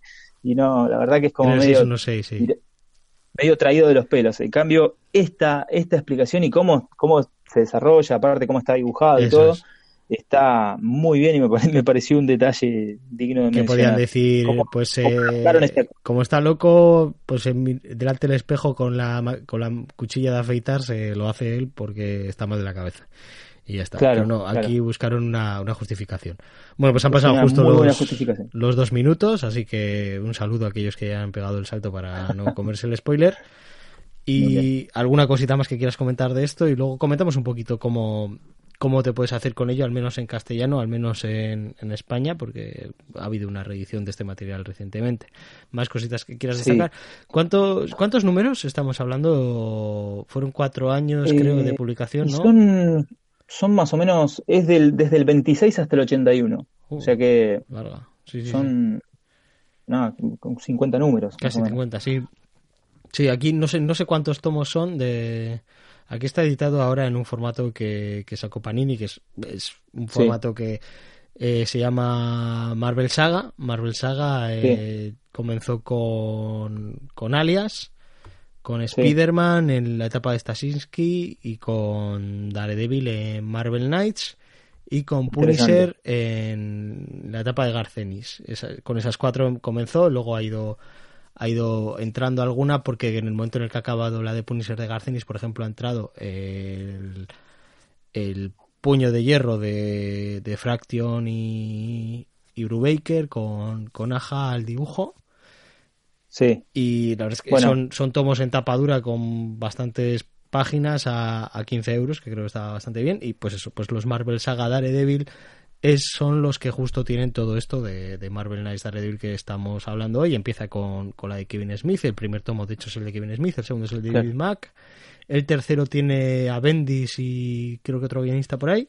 Y ya a partir de ahí, pues creo que son cinco o seis tomos, que es lo, lo de Bendis, y después vendría lo de, lo de, lo de, lo de Brubaker. Lo de Brubaker. Bueno, se, da una cosa muy extraña con, con el traspaso de, de, de, de, Brian Bendis a Brubaker, es que cuando existen estos traspasos, generalmente cuando, cuando deja de escribir un guionista y, y, y tiene que encargarse otro, generalmente el guionista anterior se encarga de dejar las cosas bastante tranquilas, como para que el próximo guionista eh, tenga un punto de partida y, ir hacia donde, a donde lo, lo, él mismo lo decida, ¿no? Bueno, en este caso, el, final del, de la estadía de Bendis en, Daredevil termina de la peor manera, termina de la peor manera y, y Baker básicamente se tiene que encargar de solucionar eh, el, el, gran problema en el que está Matt Murdock eh, en ese momento y está buenísimo porque es una manera diferente de despedirse. Igual eso creo que tengo entendido que fue hablado con Brubaker y le dijo, mira que te voy a dejar el personaje en esta situación. Tenés que encargarte vos de ver cómo lo sacás. Pues y Brubaker eh, lo hace de una manera brillante también. O sea que, en, definitiva, toda la serie en general, salvo algunos algunos bachecitos o, cosas que por ahí no tienen no tienen demasiado peso en el desarrollo de la historia eh, a grandes rasgos es una serie súper recomendable. Incluso lo de Bendis también tiene como algunos baches. Viste que Bendis tiene esa cosa lenta de, de, escribir, de desarrollar lentamente a los personajes que tal vez eh, para leerlo mes a mes como lo leía yo a veces era como medio denso. Eso es, sí, claro, si, te vas a leer una al mes... Como, debe ser más potente. Claro, leído luego en un tomo, la... Bendis, Bendis gana mucho en, la lectura de, un montón de números de una sentada. Yo creo que es, es, un, es un guionista que gana mucho. Y sin embargo pierde, yo creo que los detractores de Bendis son la gente que igual lo lee mes a mes, que bueno, que es normal que tú quieras leer el cómic mes a mes porque es como sale. Pero claro, es como también lo que pasaba un poquito con es que es un ejemplo yo creo que muy similar lo que pasaba con The Walking Dead, por ejemplo, en la segunda temporada, que la gente que lo veía semana a semana y no avanzaba y no avanzaba y no avanzaba, eh, decían, es que no pasa nada aquí, no sé cuánto. Yo, por ejemplo, la segunda temporada me la vi súper seguida y digo, oh, pues, pues, sí estaba muy bien esta temporada, claro. Si hubiera visto un capítulo a la semana, pues eh, también estaría como todo el mundo. Y es un poquito lo que, lo que le puede pasar a, a Bendis, que eh, es muy, muy a la larga sus, sus historias. El, famoso de compresive storytelling este no me, no me, no, me molesta el, el desarrollo de, de, Bendis, eh, no, me molesta que sea, que sea tan, tan expandida su, su manera de contar la historia. Eh, me, me, gusta, me gusta. Eh, por lo menos acá en, en, en, Daredevil estaba muy bien, en Powers que hace exactamente lo mismo, estaba muy bien. bueno, Alias es buenísima. Sí, este, Alias igual es, un poquito más, más ágil eh, que, el resto. Incluso la, la, serie nueva, la que yo creo que ya se ha llamado Jessica Jones como título de cabecera, que aquí se ha editado en tres tomos dentro, no, sé si está dentro de Saga también, pero vamos, la edición es, muy similar a cómo se editó dentro de Saga, en tapadura. mantiene muchísimo el tono y también en, cuanto a narración, son como tres arcos y cada arco está en, en uno de los tres tomos y, mantiene mucho el nivel de hace pues casi 15 años de, la primera de la primera serie de de Alias que también una cosa muy dura es que en 15 años han pasado como un año. Bueno, dentro de la historia del personaje. Y cosas en un, año hemos tenido Civil War eh, invasión secreta y todo esto. Pasó de todo de todo esas cosas casi es mejor no pensarlo, porque si lo piensas te saca completamente. te sacan de, eje, pero no importa en definitiva, porque son detalles que uno se pone a pensar como nerd, ¿viste? Efectivamente. no, no, no, no, tiene sentido, pero estamos hablando de personajes que pueden hacer cosas increíbles. Hay que intentar leerlo sin pensar demasiado. y disfrutarlo. Centrarse en, disfrutar. Me parece que no, no, no suma ni. Y porque, ya te puedes decir, y por qué salta por encima un edificio y por qué todo lo demás. claro. Bueno. Bueno, pues yo creo que hasta aquí tendríamos la recomendación. ¿Alguna cosita más que quieras decir al respecto? No, no, no. Yo en su momento la, la leí comprando los, los originales norteamericanos mes a mes. Grapa es, ah, la, edición que tengo. Los, los, las grapas USA, de hecho, ¿comprabas? Sí, sí, sí. Sí, tengo las. Tengo los. Tengo del número uno hasta que terminó. Eh, el número uno número... es esa, esa portada tan mítica de Quesada, ¿verdad? Con, con el. Con el. Como el. Con la cruz. Sí, Sí, tiene, tiene, si no me equivoco. O es la que está saltando con. Ah, está, que está de cabeza. Sí, esa que está en salto. Esa es una, es una portada súper mítica de, de, de, sí, mejores, ¿eh? excelente. esa portada de Ese es la portada de Quesada, sí que está saltando, está de cabeza y está arrojando el, tiene, tiene unas portadas, además, este Marvel Knights Daredevil buenísimas. Tiene muy, muy buen nivel de portadas eh, esta, esta serie. Sí, durante, durante toda esta serie tiene muy buenas portadas. De David Mack, después eh, entran otros, otros dibujantes, Marco Jurjevic en la época de Brubaker, eh, Alex Malik, muchas portadas en la etapa de que él dibujaba y hacía las portadas también están buenísimas. Mm. así que es, es, es recomendable. Eh, no solamente la etapa de Bendy, sino lo que siguió después también y todo. Pero bueno, vamos a centrarnos. Sí, Marvel Knights Daredevil en general, el, nivel, el nivel es buenísimo. Y bueno, pues, nos hemos centrado un poquito en la en el corazón, yo creo, de la, de la colección de Marvel Knights Daredevil, que es cuando entró Bendis, que además fue muy longeva su, su estancia, por algo fue. Pues muchísimas, muchísimas gracias por recomendarnos eh, esta tan buena serie que yo además la tengo ahí como a la mitad porque aquí se editó en un momento dado en un formato que se llamó, se llamaba Best of Marvel Essentials, llegó hasta el, hasta el número 6 y coinciden además los tomos con la edición de Saga, o sea, el 1 de Best of Marvel ah. Essentials es el, el 1 de Saga y así sucesivamente, o sea, yo me ah, podría comprar el 7 de Saga pero ah, claro. me da cosa tener la colección ahí en dos formatos diferentes. de, una especie de Frankenstein. Eso es, tengo ahí que discutir conmigo mismo y en algún momento dado decir, mira, que no, que no pasa nada. O, vender estos seis y comprarme los seis de... Bueno, eso puede ser también. Es, otra opción, es otra opción. Pero bueno, en algún momento dado me reconciliaré conmigo mismo porque yo recuerdo estar leyendo precisamente la, la parte de Bendis de esta, de esta colección, pero es que recuerdo estar leyendo y decir, qué bueno es esto que estoy leyendo. O sea, esto es buenísimo.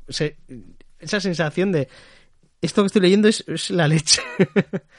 Sí, sí, tiene, tiene, una calidad el, guion de Bendis impresionante. O sea, ya los, ya las primeras, las primeras historias de Smith y, Mac ya me habían gustado. Pero ya cuando entra Bendis digo, esto es buenísimo. Y además me quedé colgado porque eran, bueno, pues tendrán lo, tendré los los 15 primeros números de, de los 50 o así que, hizo Bendis. Que hizo Bendis. Me estaba, mm. me estaba encantando. Pues a ver si en algún momento dado yo lo, lo retomo, así que me tomo esta, esta recomendación también a, un nivel, a un nivel personal. Y muchísimas gracias de nuevo, señor Javi Paredes, por, por aceptar aparecer aquí en, en Marvelous Podcast, donde, donde converge el multiverso, ¿verdad? También, también. Aquí también, converge, un poquito, ¿eh? Es que, es que la idea es, es esa. Eh, a mí me gusta, me gusta mucho la historieta. De, no, no, no podría concebir mi, mi vida tal y como es sin, sin historieta. Y me gusta mucho cada vez que puedo de hablar de historieta y difundir y, convencer a la gente de que, de que hay historietas buenísimas y que le den una oportunidad y que hay personajes que están muy buenos. Eh, y también es, lindo encontrarse con, con gente que, que tiene la misma pasión que, que, tengo yo, que tiene Nico y tantos otros amigos del mundo de la historieta, artistas y lectores y eh, editores y qué sé yo. La, verdad que me, me, encanta y, me, y es algo que siempre que puedo hacer lo hago. Y es muy lindo tener esta posibilidad de, bueno, de poder llegar a, a, gente que está del otro lado del, del océano. O sea, me parece una cosa cuesta un poquito organizarse, pero mira, nosotros de, como quien dice, un día para otro, nos hemos podido organizar. Pero se puede. Y montar algo. Mira, también pues remito una vez más eh, no solo al, podcast de Tierra X, también a su, a su canal de YouTube y al, al propio directo que, que, tuvo Javi Paredes como invitado en el canal de Mickey Hawk, que además había un montón más de, invitados, entre los que me incluyo, con canales de YouTube también muy interesantes que todos los que aparecían ahí podéis verlos. Eh, estaba Víctor de Comic Bash, estaba el Comemente, Cava de Hablando Cómic, estaba el TV Nauta, o sea, tuvimos, tuvimos un, un Dream Team y, y yo también estaba. Estuvo bastante, no, estaba, bastante bien. Eh, aparte, eh, muy, a, mí me encanta eso y no deja de sorprenderme, ¿no? Que estábamos conectados al mismo tiempo, eh, seis o siete personas de diferentes lugares del mundo, hablando de lo mismo. Cierto, algo que nos gusta, la verdad que es maravilloso. Y es buenísimo que, que, bueno, que lo que uno tiene para decir le sirva a alguien, ¿viste? O sea, si alguien de golpe dice, ah, mira, no sé, tal cosa no me, no, sabía, no tenía ninguna referencia, bueno, si se interesan por algo de lo que uno dice y tal vez pasan un buen momento leyendo eh, Daredevil, bienvenido sea. Sí, eh, es que eh, conseguir que luego te ponen algún comentario, ah, pues mira, pues me he hecho con ello y, me está encantando, la verdad es que dices, pues ha merecido la pena el esfuerzo de, de hacer el programa, bueno, que tampoco está en todo esfuerzo porque nos encanta hacerlo, pues una vez más un saludo a, todos los, los, oyentes de, también de, Tierra X, donde converge el multiverso originalmente. aquí aquí somos, somos un afluente de ello. Y nada, un abrazo a todos. Dale un abrazo a Nico también de, de mi parte. Será, será, y, será. Y vamos con la, con la despedida y hasta, hasta el próximo programa. Muchas gracias, Javi. No, gracias a, a, vos, a usted, señor Parra, Mm. Será, será hasta la próxima. Estamos en contacto. Cualquier cosa que. Esto se podría repetir. pero claro, después tendríamos que ver la manera a ver si podemos hacer lo propio eh, con, con, vos en Tierra X. Todavía no, no, no, estamos implementando el, invitado internacional porque siempre tenemos invitados en, en, el estudio. Pero, pero nunca, nunca, lo, nunca lo, descartamos. Eh, nunca se sabe. Así es que gracias de nuevo. Eh, espero que hayan disfrutado todos los oyentes de esta charla y, ojalá que nada, les haya servido para, para alguna cosa, que, se interesen en, buscar alguna de las cosas de las que hablamos y pasen un buen momento. Y gracias de nuevo, señor Parra. Dale, muy agradecido, Javier.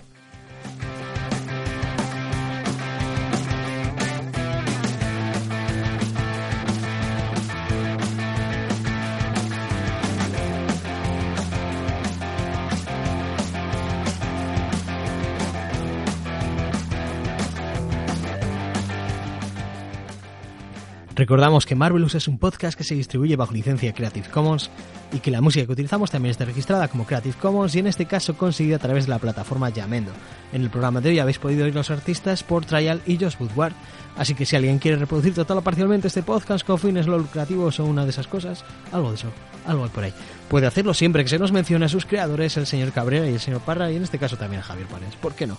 Podéis poneros en contacto con nosotros a través de la dirección marvelouspodcast.com o redes sociales como Facebook, Twitter, Instagram o nuestro canal de Telegram, entre otras cosas que después mencionaremos. Buscando Marvelous Podcast para enteraros de cuándo hemos colgado el próximo programa, mandarnos vuestras dudas, sugerencias, un cómic que os apetezca que tratemos, etcétera.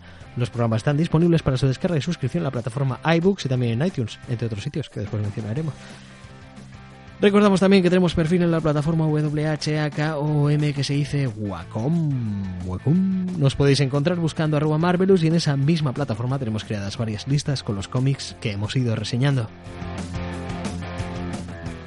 Y también si te gusta la música que utilizamos el programa puedes buscar Marvelous en Spotify. Marvelous Podcast mejor, si no te saldrán canciones que se llaman Marvelous, I love you Marvelous, y encontrarás una lista con todas las sintonías y música de fondo que utilizamos y por supuesto ya puedes entrar en marvelouspodcast.es donde encontrarás nuestros programas de una manera bastante más chula y ordenada. Estamos muy contentos con la web y esperamos vuestros comentarios sobre qué os parece. Nos los podéis hacer desde la propia web, de hecho. Nos despedimos hasta el próximo programa que seguramente volverá a ser un Marvelous Company. Voy a seguir haciendo Marvelous and Companies en plan a modo de pretemporada hasta que podamos hacer ya los Marvelous al uso con el señor Cabrera una vez esté todo asentado y ese tipo de cosas. Muchas gracias por seguir escuchándonos. Navsei.